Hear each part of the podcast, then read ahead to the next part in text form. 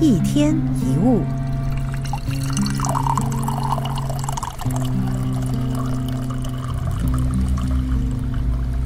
要脱离负面情绪恶性循环，只有一个办法，那就是要明白记得，你是自己脑里唯一的思考者，是你的想法造成你的痛苦。你无法控制别人的言行，但是你可以控制自己对一些行为所产生的反应，而且的确只有你能控制。有位学生家长非常猛烈的羞辱了一所学校的校长，这校长连眉头都没有皱一下。那很多老师私底下就向校长请教：“哎，校长，你很厉害嘞，你 EQ 很高，这种功夫有什么秘诀吗？”校长回答说：“如果有人寄一封信给你，可是你不打开，你会受到内容的影响吗？”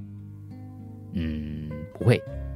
就好像我知道有一些简讯会让我不开心，我就不点开来看；有一些私讯让我觉得不喜欢，我可能就选择不开。有一个病人告诉医生，他的主管给他很大的压力。医生对他说：“你接受了你主管给你的压力，而不是主管给你很大的压力。”诶，这句话是不一样的哦。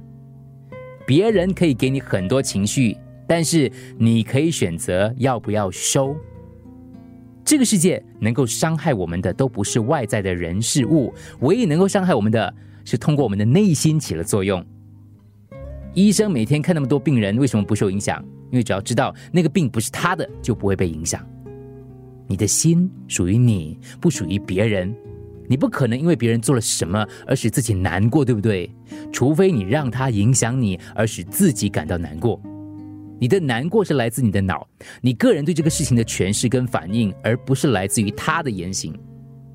一旦明白这个重点，就知道继续为你的想法生气、烦恼或难过是很可笑的，就好像写一封骂人的信给自己，然后又被信里的内容激怒一样。